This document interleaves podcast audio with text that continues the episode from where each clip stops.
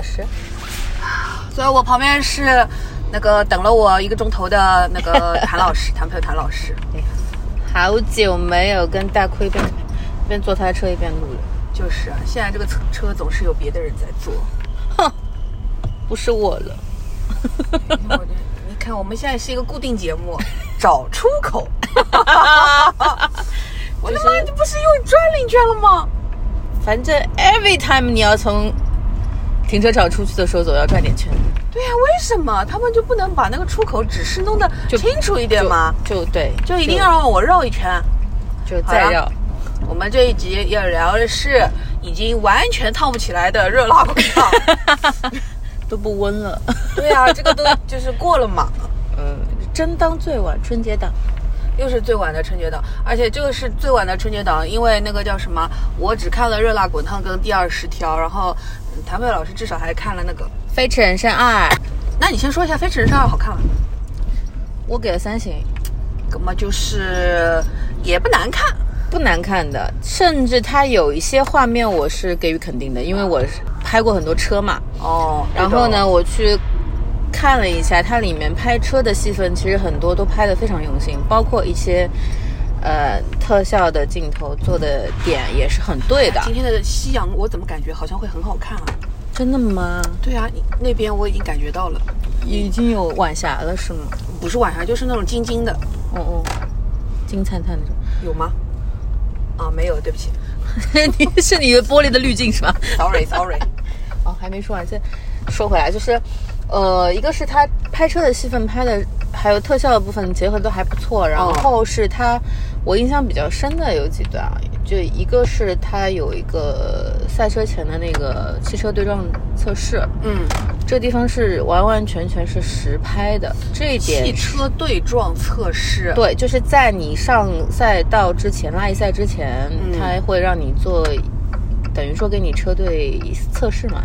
测试是用两个不同车队，你们抽签，抽签之后呢，选一辆测试车，就是跟你赛车的配置基本是差不多的。嗯，然后两个人两个车对撞，就以测试你的那个车改车之后的稳定性。嗯然后包括一些使用材料也不能用，要用合规的材料，这样。嗯，听不懂的，啊，不用不用在意。但这个镜头当时看的时候呢，呃，我旁边的直男就说这肯定特效做的，我说这肯定实拍的，哦，哎，然后那以我对韩寒的了解，应该是实拍的。对的，然后我去考证一下，确实是实拍的，嗯。因为他那个镜头是用呃正常机位跟 FPV 一起拍的，应该是。FPV 的镜头冲击力还是蛮强的，这个我们一看大概就知道。FPV 又是什么？穿越机，哦，好酷哦，嗯，好专业，听也听不懂。因为拉力赛，因为我圈子里有专门那个嗯。飞手飞穿越机，就是拍拉力赛的，我去看过他们的那个作品案例嘛，嗯。基本上拍的都是很刺激的，因为拉力赛本身就是环境比较特殊嘛，对对对，极端一点。对，比较极端的环境，然后。拍车这段是要夸夸的，然后还有就是有一段我还挺可是拍车拍的好又怎么呢？广告也可以拍的好的呀。这个好像很难对一个电影是多么多么加分。我不知道，我瞎说，因为我没看，我瞎说的。嗯嗯嗯嗯。然后其次就是他有一段我觉得还不错的是，他的主角有就沈腾嘛，有一段哭戏。哦，这次好像很多都说沈腾那个演的不错的。嗯，含糖量是蛮高的。嗯嗯嗯，我就不说他好不好笑的话，确实有一段是很好。好笑的段子全部在开头，开头哦就是在试车的那一段，就是挑选那个范丞丞的那一段比赛，在在他们在老头范丞丞演的好吗？正常，嗯那段是真的很好笑，是因为它，呃，环境设置很搞笑，就是他在一个老头乐的代步车的车场里面要赛车，用他们的电动代步车，嗯用老头乐赛车。对，用老头乐赛车，我看过这个短视频。然后用老头乐赛车，且是在赛造车厂里的测试路段，嗯，就是有水洼、有台阶、有独嗯。单边桥这种，就是这一段是真的让我觉得挺好笑，就就你看着他就觉得他在开碰碰车，你知道吗？这个传真的是那个短视频，因为我看过一个短视频，就是拿这种老头乐，然后测那种就是开多快，开到后面整个散架哎，嗯这个车。对，就是这样一模一样。哦，就是开开到后面开到散架，就这一段确实笑点给到了。嗯嗯，然后，然后我说那段哭戏呢，是他一个人在赛车场练车场开车的时候，后来开翻车了，一个人在坐那边哭。哦，那一段我觉得嗯挺他在对的，哭什么？就是哭他觉自己对嗯就对的哭自己。然后那段我觉得还行，其他就是没啥了。还有后半段真的赛车那段的时候，就是太潦草了，有点很童话式的潦草。是它短，呃，其实不是短，短倒不是很短，是太理想了。就是所有的极端情况都被他碰到，但是所有的极端情况都有极端的解决方案。嗯呃，太理想化了，就是很童话嗯啊、然后所以故事上，故事上我没有给他很高分，它大概是个什么故事？就是一你看了吗？没有，啊，那你就可以 Sorry，就是简单来说，就是有一个很厉害的过气赛过气赛车手，嗯。然后他的最最好成绩呢，当时是被判定为无效，嗯嗯，因为一些呃验车环节的问题，因为他车粉碎了撞碎了，他有的有个关键的部件没找到，所以当时就是组织上不认不认可，嗯，然后呢，就是这个人又换来了一身伤痛，又是只能去做驾校教练，啊，嗯，就是很失落失落魄了嘛，就是个 loser 了已经是。嗯。然后这个 loser 呢又被钱所困，然后有一个他的之前的一个车迷，嗯是个代代步车车厂的老板，他说我这个车厂呢就是快不行了，嗯然后我想要给他扩大一下声誉，那我就想邀请你作为这个哦车队的呃管理，然后来帮我组个车队去参加这个最牛逼的这个拉力赛拉力赛。然后这个拉力赛今年是最后一届了，以后再也不会有了。一开始他其实不太想去，因为他自己本身不太已经不能开了嘛，他是有点回避的嘛。嗯。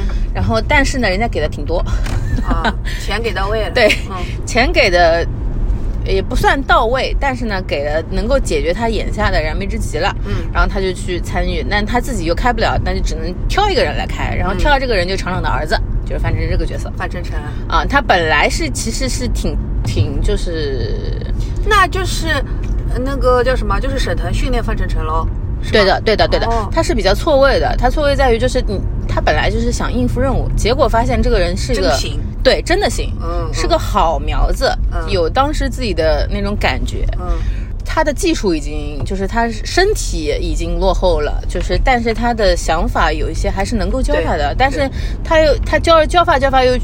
因为各种各样的原因，他会发现他现在自己的水平，包括他自己的条件，已经不能给这个赛车手更好的、啊，就是不能让。他超越了，他只能到一个刚刚跟自己差不多，对的，然后他就不能耽误人家了。对的，啊他就选择说，我把你送到敌对的车队里去，哦哇，那不是很中国乒乓吗？那个什么养狼计划，对然后去了，结果去了对方那边呢，对方是愿意收购这个赛车手的。收购。啊，对，其实就是收购，嗯。然后口头承诺说我会让他参加这个比赛的，因为这个比赛结果？结果骗他了。对没有给他参与，啊！只是把他当成试车员，这个故事啊，真是好点哦。对非常点，然后而且他说的话也很点，他说为什么买你？嗯。是因为我是保护性收购，嗯，因为如果我不买你，你就会成为我的嗯对。对家。对。这也很真实的吧。然后后来他就一气之下又离开了，离开之后嗯又回到这个什么钱都没有的车队，嗯。然后他们就一起参加比赛，然后就夺冠了。哦，最后还是夺冠的。对，所以你就知道有多童话了吗？因为这个事情它不是沐浴之王，沐浴之王他是非得最后一定要拿冠军的，Yeah，但但他这个东西就是，而且就那不就跟热辣滚烫形成了一个很强烈的对比吗？对的，然后他是他的夺冠还不仅仅是这个天才赛车手厉害，嗯是其实他们是如果要参加这个比赛是要有两个赛车手的，两辆车的。啊。他要算综合成绩，啊。然后天才赛车手呢，他就一笔带过，就是他拿了是第几名啊？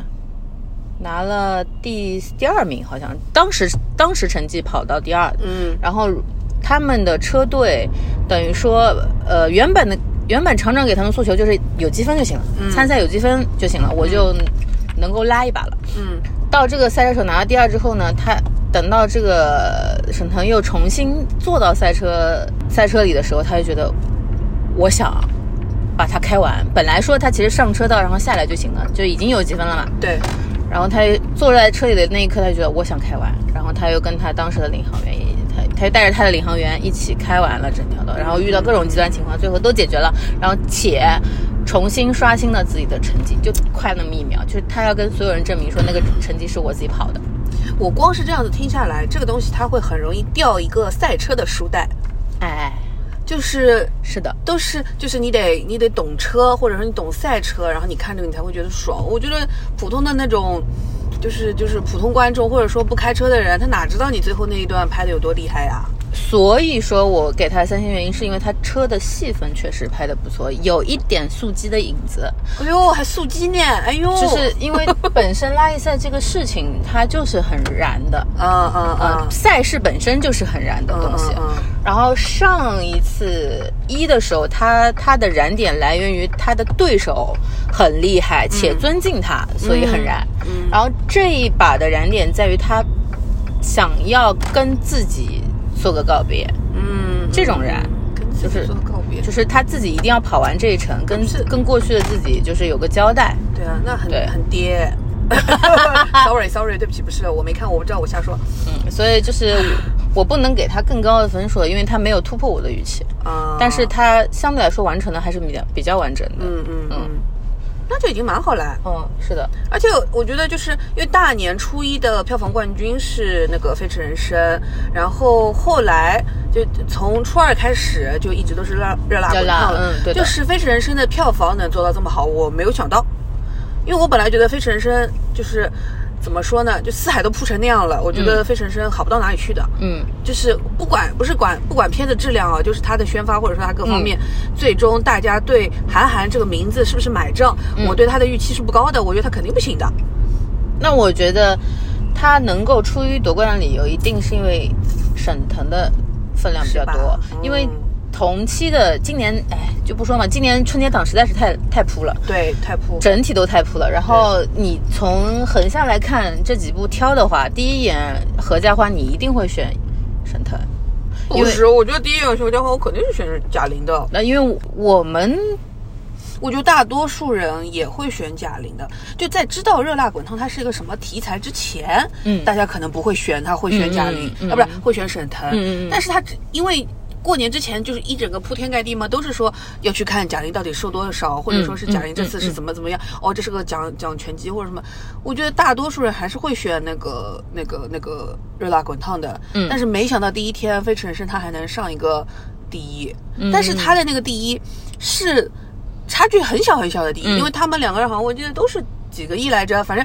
开头的意识都是一样的，就是后面的小数点后面对小数点后面的就有点差别，可以理解的。对，就这个是其实就是一个，就其实两个人都是冠军，都是一样的，只是说费晨晨哎稍微多了那么一点点，然后从第二天、第三天开始就马上就开始那个差距就拉下来了。嗯，而且因为从前期的物料比较来说，呃，飞驰的运营它就是个喜剧，喜剧路线，他出的他试出的片段就是什么。呃，是孙艺洲学开车吧，还是什么？反正就是很好笑的。人生也是孙艺洲，哎，对，还有郑恺呢。然后郑恺演完之后，所有人都，呃，郑恺跟魏翔演的是反派，你知道吗？然后演完之后，所有人都在刷说，真的恨死了，就是这种。而且就是坏男人典型中，又郑恺、冯绍峰，然后魏翔三个就坏的坏透，就是这种。但是孙艺洲为什么最近资源这么好啊？哎，对的，甚至他是突然之间签了谁？就是签了哪一个？我不知道，但是我最近确实开始刷到他的物料，而且都在洗，说他可以什么，说他人设好，然后说他可以进书圈了，对对对对对，对吧？书圈倒也没有看到，我是我是看到什么进书圈，反正就在说他什么演技啊什么的，还有说什么哎他为什么不红啊什么这种，对对对对，就这种东西，我他最近营销的很蛮厉害的，嗯是的，是换了个什么公司啊？突然之间这么捧他？不知道，嗯相对来说，这部电影在春节档上没问题，然后也比较完整，然后也适合合家看。如果你没有赛车的这种观影就基本知识的话，你看你就当个爆米花片看，嗯嗯没问题的。如果你如果你喜欢车去看的话，你还是会看的蛮爽的。它有一些镜头拍的确实还不错。唉，虽然我开车开车的技术一流，但我并不喜欢车。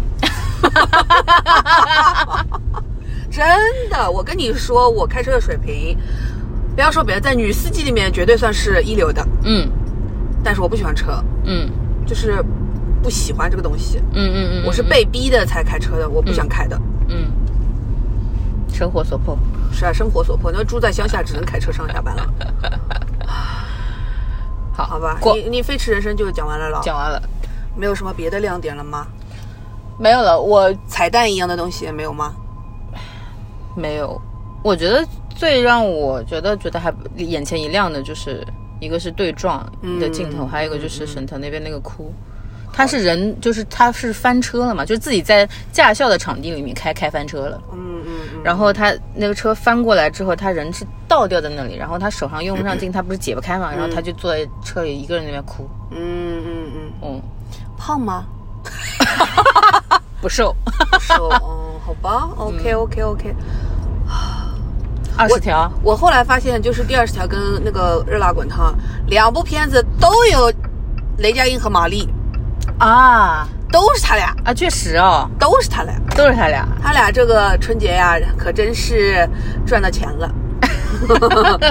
可不是先说二十条吧。第二十条，我反正是我一开始其实我不是那么想去电影院看的，嗯因为我觉得根据他的口碑啊各方面的反馈来说，我觉得他不是我一定要去电电影院看。我想我《满江满江红》我也是在电视上看的，我干嘛这个非得要去电影院看，对吧？嗯。但是后来呢，架不住我妈她说她朋友圈的谁说这个东西好看，嗯，那就只能带她去了。嗯这是大年初。好像蛮晚的对我初六去看的，我带我爸妈初六的时候去看的，就是因为我妈说要看，然后我爸对就是。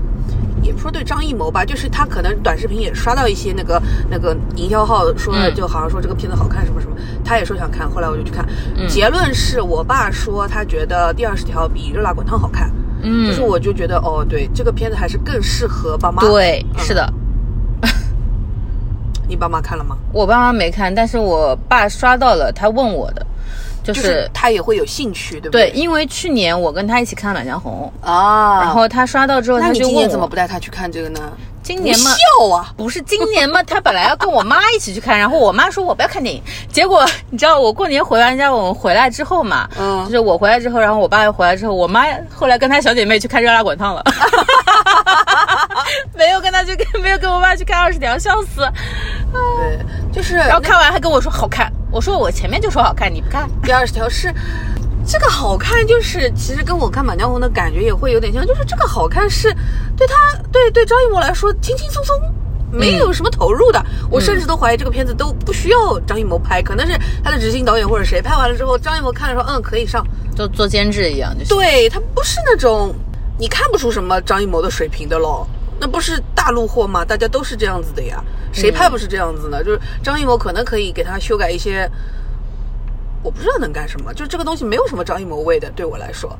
但张艺谋味是什么味我不知道，sorry，我不知道，我没 看过。《满江红》就蛮有张艺谋的味儿。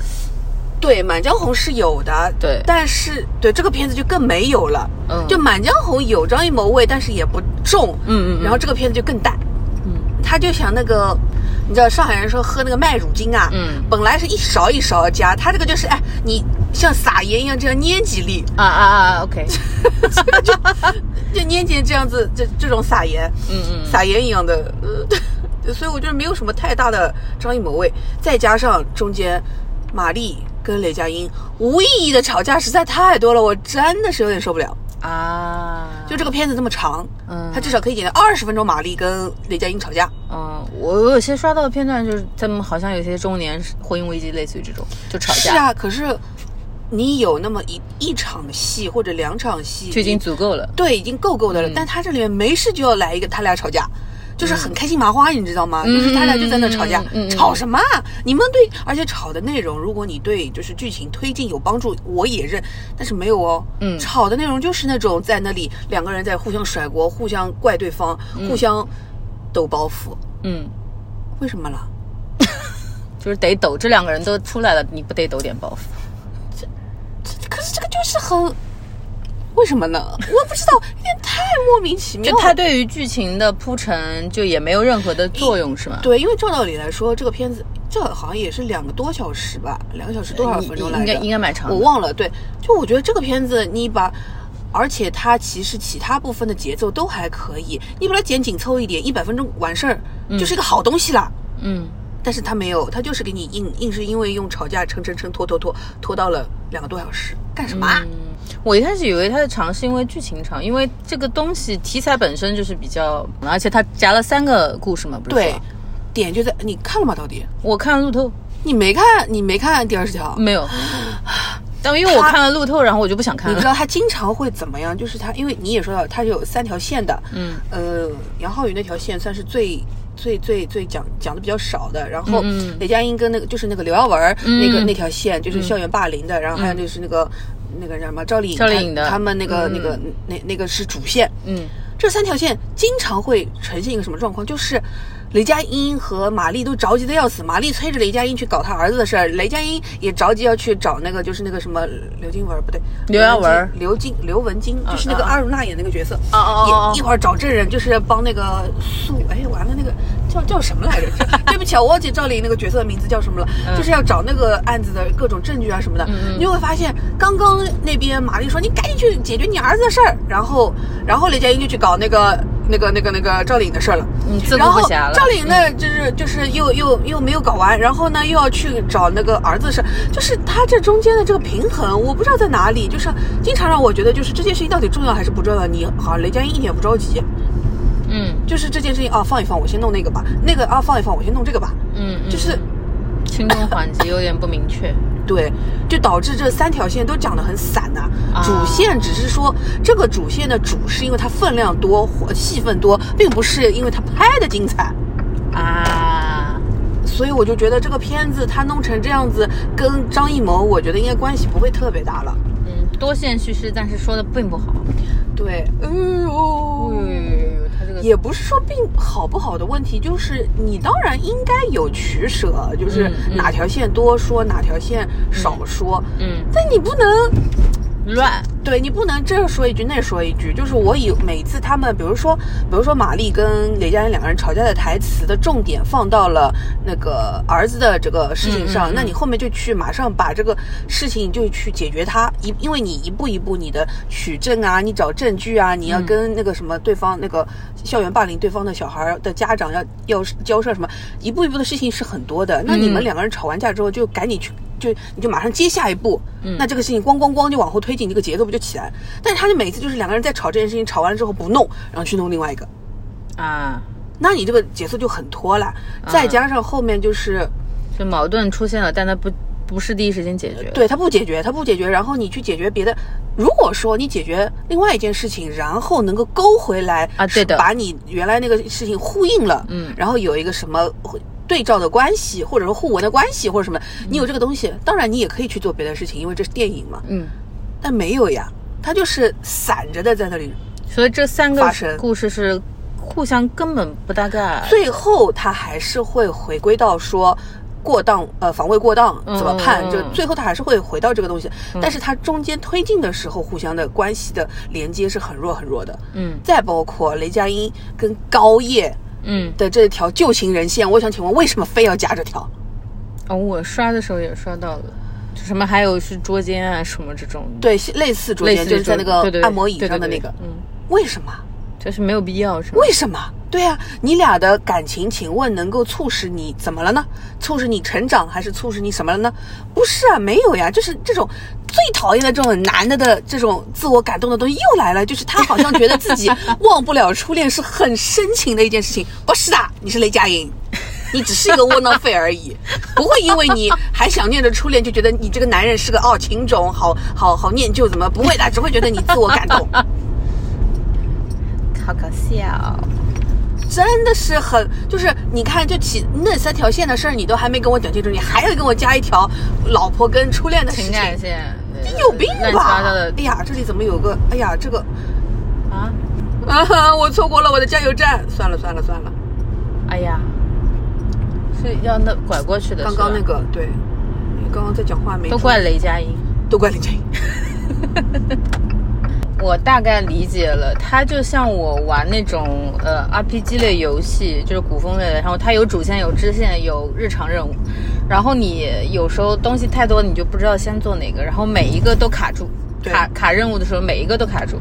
对，就是就像我玩塞尔达，我不断的在出现 触发支线任务，但我就是有的时候能做完，有的时候没做完，然后有的时候你做完之后再想回去找那个 NPC，找不到他人了，我都，嗯，就已经遗忘了。对，就是多线叙事，我觉得很容易就是有这个问题，就是你已经忘了前面它另外一个是什么了。对，但其实它本来是有要联系在一起的。还有什么？其实你给他打几分？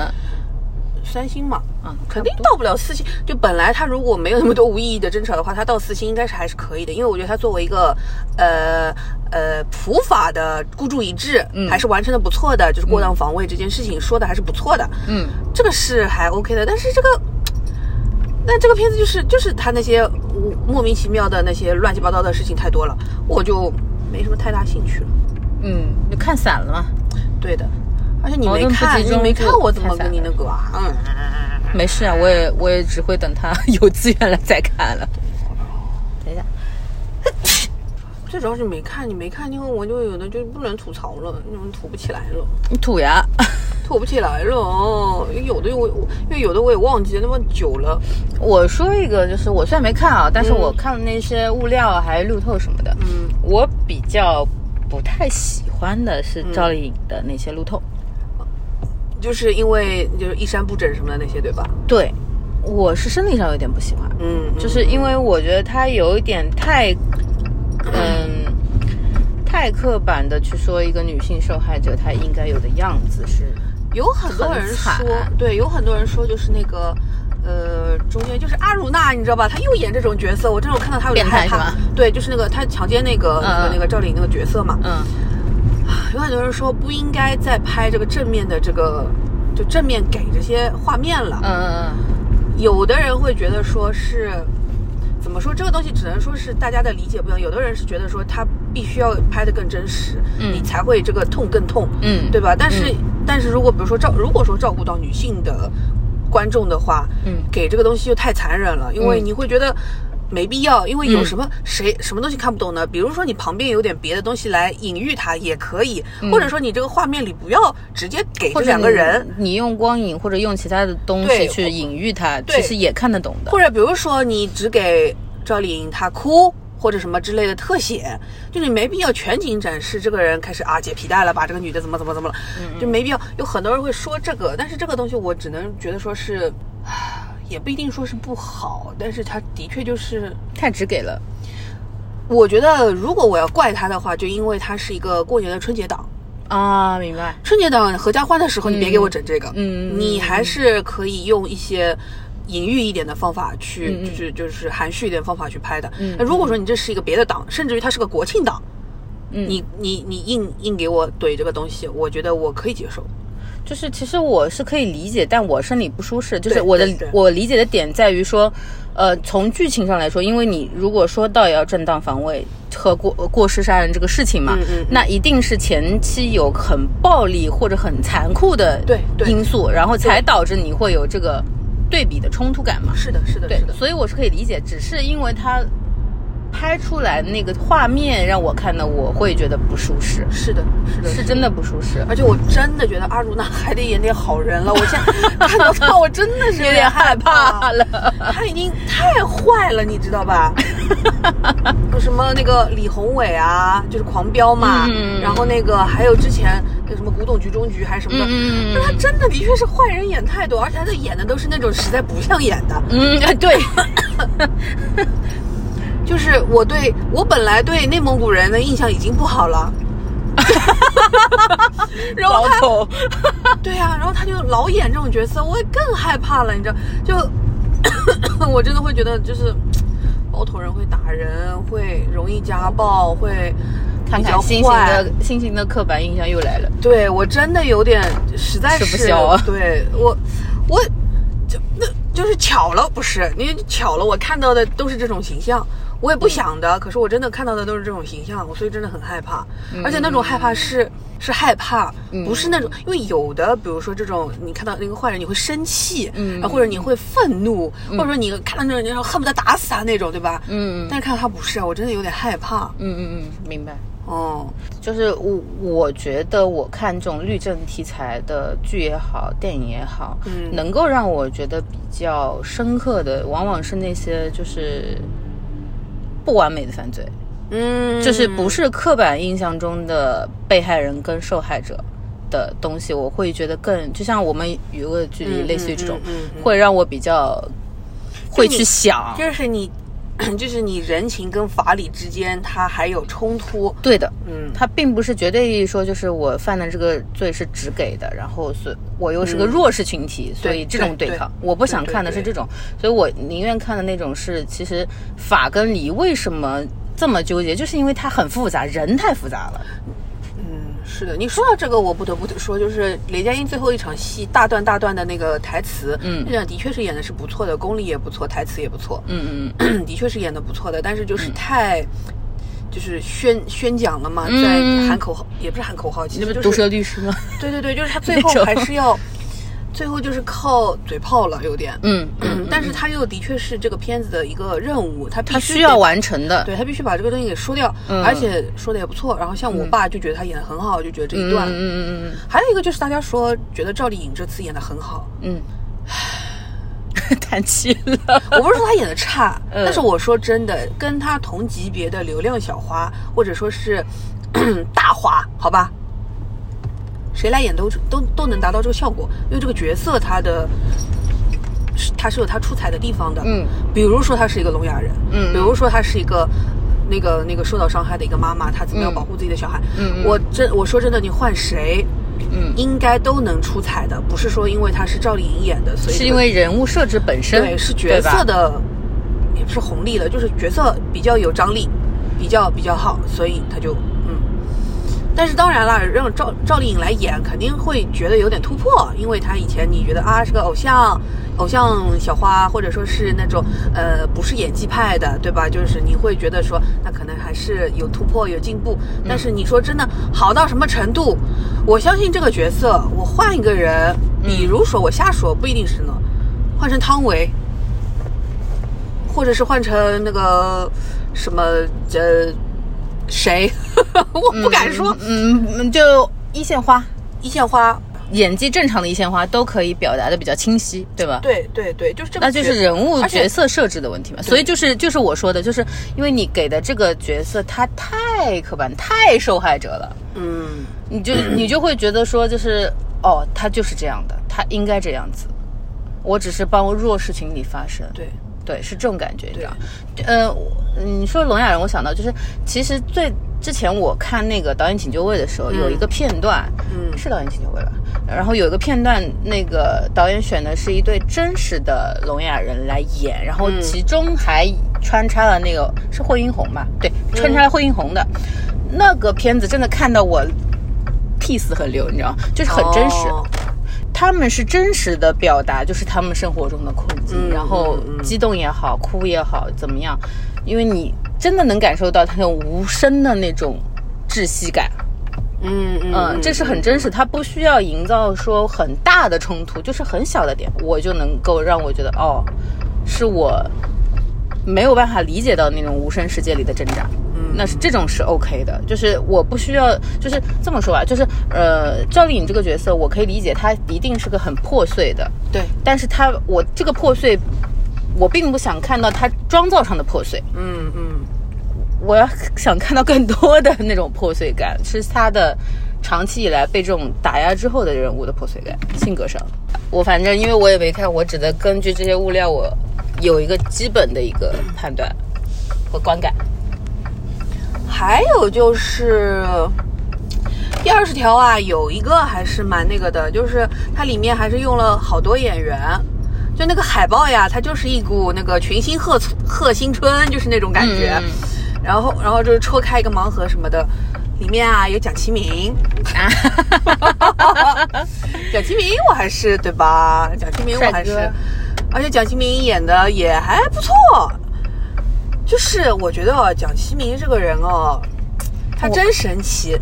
他看起来是一种脏的干净，我完全能够理解。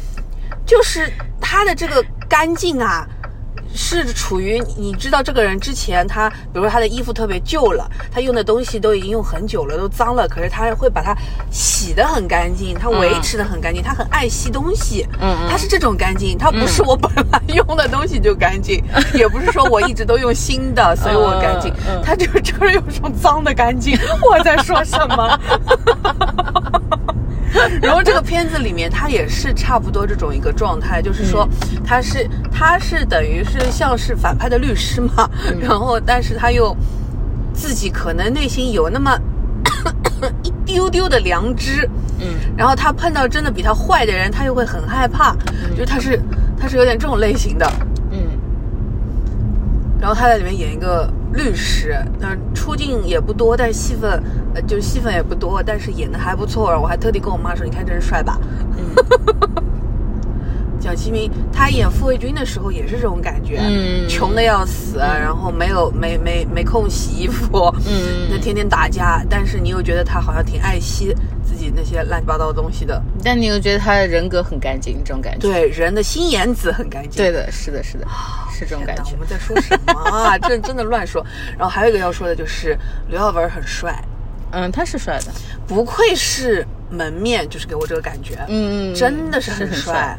他好干，就是就是他是少年感的帅一。上来那个他第一个镜头一出来，他在骑自行车嘛，然后我就哇，好帅哦，一个清新的帅哥，他谁啊？后来想了半天，哦，好像是刘耀文，因为我对时代少年团的脸不熟，嗯，然后想起来，哦，这个是刘耀文，哇，好帅，好干净。他还挺适合去演这种儿子，对对那种学校里面的那种男神，或者是那种好好小孩，他演的嘛，反正至少也不出戏，他看起来就是像那种叛逆小孩，但是心地很善良。啊，对对对对对，就是比较犟一点。对对对对，犟种。但是他在那个里面，就是后面有一段被打的嘛，嗯被打了之后，他拍了一些几张照片在那个玛丽的手机里，嗯，那几张照片太帅了。被打之后的那个刘耀文，哇天，太帅了，战损版。战损战损，真的是战损。因为就是他爸跟他说不能还手嘛，因为你还了手你就不算，你你就是不是防卫了，你就是两个人就是互殴了嘛。嗯，对的。他就说我这次没还手，我就哦吼，他没还手，他好惨哦，他怎么这么听话呀？就这种感觉，嗯就好帅哦。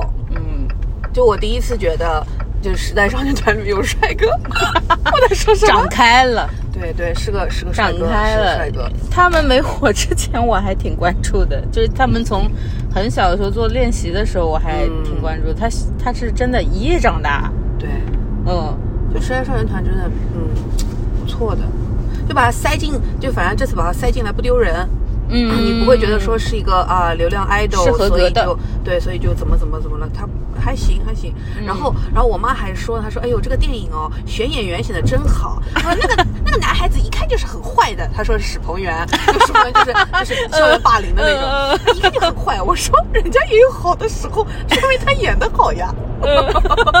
就觉得哦，还有就是我觉得就是高叶这个角色其实一般，也是比较刻板的。就是人物设置很刻板。对，就是弄到后面变成是他要让那个他等于也不是牺牲自己，反正他就是让雷佳音去完成他想做的事情了。这不就这我就是凭什么你不能自己完成吗？耶，你干嘛要那个让人家来弄呢？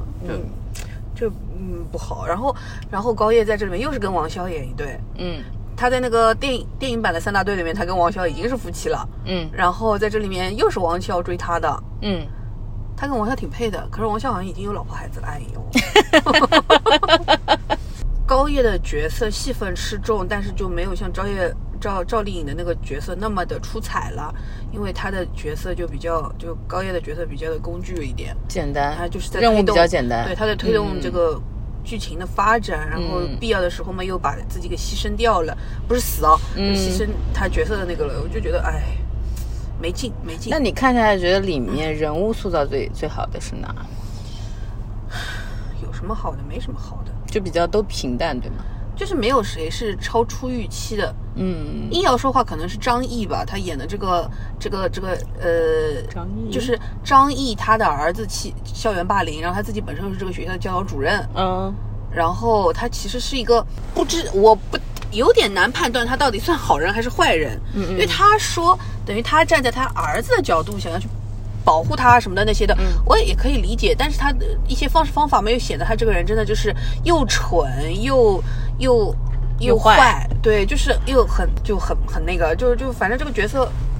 对，那所以听下来就是这个角色他，就是我没有想到张译会演一个这样子的角色吧，我只能这么说。我以为张译会演的还是会，嗯，道貌岸然一点，或者说大义灭亲一点，或者怎么样一点，就都没有。嗯，那这个也不是好话，反正没什么好的，那就没什么。好了，说到这个片子最最最最最最大的问题，几个三个案件全部他最后是怎么解决的，或者说最后的结局是怎么交代的，嗯都是在台词里的一句话。啊，哦，没有一个案子是让我觉得说是靠他们这个里面的人做了一些什么事情，最后一一个改变，他都是那个像那个叫什么，嗯、那个那个那个那个杨浩宇那个角色，他就是直接撞死了。直接出了车祸撞死了，那等于他最他要寻求的那个他的正义，或者说他的那个什么，就是是一个没有结果的事情。对吧？就然后他就是在他女儿就是来来也不知道收尸，这个叫什么？就是他他死了之后，他女儿不是就来医院啊什么东西，然后他女儿用嘴在说他爸爸生前处理身后事对他爸之前一直怎么怎么样，是我让他一定要为自己讨回公道，叭叭叭叭叭，是他女儿在说的。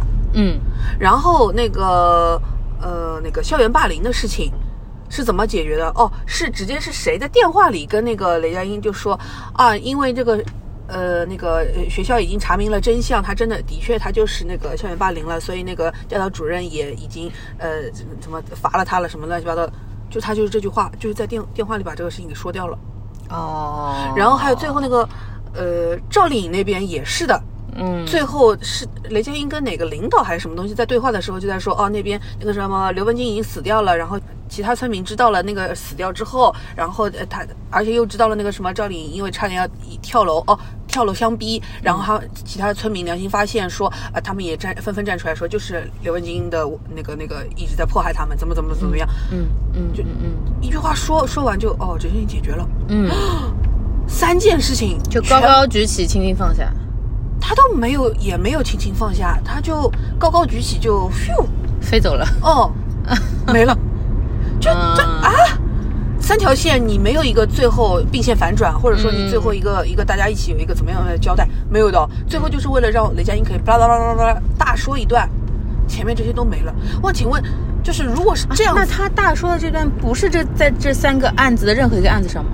法不是庭上吗？等于不是，啊不不对不对，呃，其实他是为了做那个刘刘文金那个那个就赵丽颖那个案子的一个报告，嗯嗯最后的一个报告的时候哦，甚至不是在法庭上说的，对，不是吧？不是法庭，不是法庭，不是被不是在辩论法不是在庭上说的。不是在判，嗯，所以就整个就是啊，你知道吧？就是我觉得，如果说你要拍那么多雷佳音跟马丽巴拉巴拉巴拉吵的内容，你把它剪掉一点，然后你给我把那三条线其中一个你好好的交代一下结局，不好吗？嗯就这件事情是我觉得最最匪夷所思的。嗯，它里面可能最搞笑的一个就是 玛丽，她那个那个角色啊，就是为了去给自己的儿子讨一个公道，然后跟张译吵起来之后，把张译给打了。也不是，而且也不算是故意的打，就是人家正好就就是滑倒啊什么东西的，就嗯就就受伤了，然后然后张译就要告他了嘛，就是。他儿子本来是要被警察抓进去的，然后他据理力争啊，最后啊没儿子没事，结果他自己被抓进去关了，啊，关了七天。啊，拘留了是吧？对，就是这一段又很搞笑，可是又让，当然这里一段可能就是整个片子最黑色幽默、最荒诞的地方了。嗯但是他又有点，他就处理的有点搞笑。其实你如果严肃的处理的话，我也把它当成一个就是点刘耀呃，就那个校园霸凌这条线的最后的一个结局，我也可以把它当成是个点。可是他处理很搞笑，你知道吗？就是他们就是马上要去坐牢，然后呃要去拘留，然后那个他儿子啊什么的就跟他给他收拾东西，都带了吗？都带了吗？嗯，带了带了什么？就是在那里很搞笑。错位了。对，然后还要送他走，哎，你你去吧，我们在后面跟着你，怎么的？这啊，就是如果如如硬要说话，那可能这条线它是有一个轻轻放下的过程，然后他放下、放到地上，就可能他以为是有人能够接得住，结果后下面一个也没咔嚓碎了。咔嚓碎了，就是这种感觉，就这种感觉。行行行，这么个破碎法是吧？对，真的很怪，很怪，很怪。但是它作为一个呃，就是反正就是大年初初几来着，就是就是春节档的电影来说，它还是很合格的，热闹，嗯，呃，然后普法，嗯，然后有一定的喜庆，然后有不适但也不多，嗯，就是它作为一个春节档的电影来说，它当然还是不错的，嗯，但是我最多给它撑死了打一个三星嘛，嗯，好了，可以了，OK，应该差不多。我们讲了多少时间了？四十七分钟，四十七分钟了已经，我的个妈呀！好了，赶紧我们来热辣滚烫一下，再不烫要 要要又要不烫要没了，要不烫了，再不烫要不烫了，笑死！来吧，来吧，你打哪说呢？我打。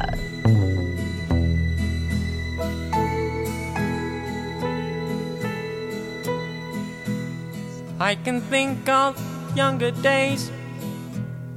When living for my life was everything a man could want to do. I could never see tomorrow,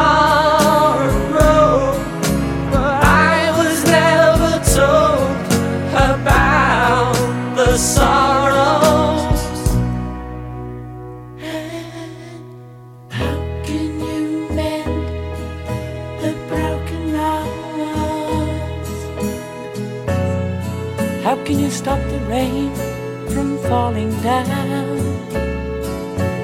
How can you stop the sun from shining? What makes the world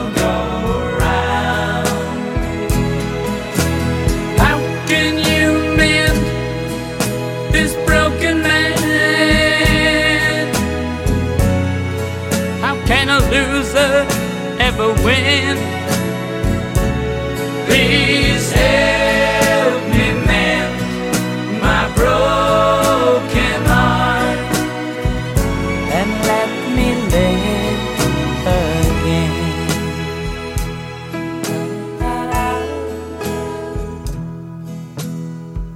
I can still feel the breeze that rustles through the trees and misty memories of days gone by. We could never see tomorrow.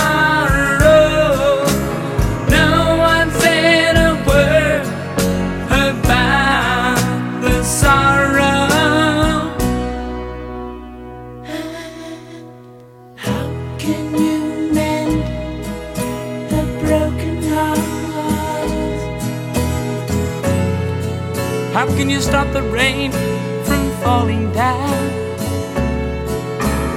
How can you stop the sun from shining?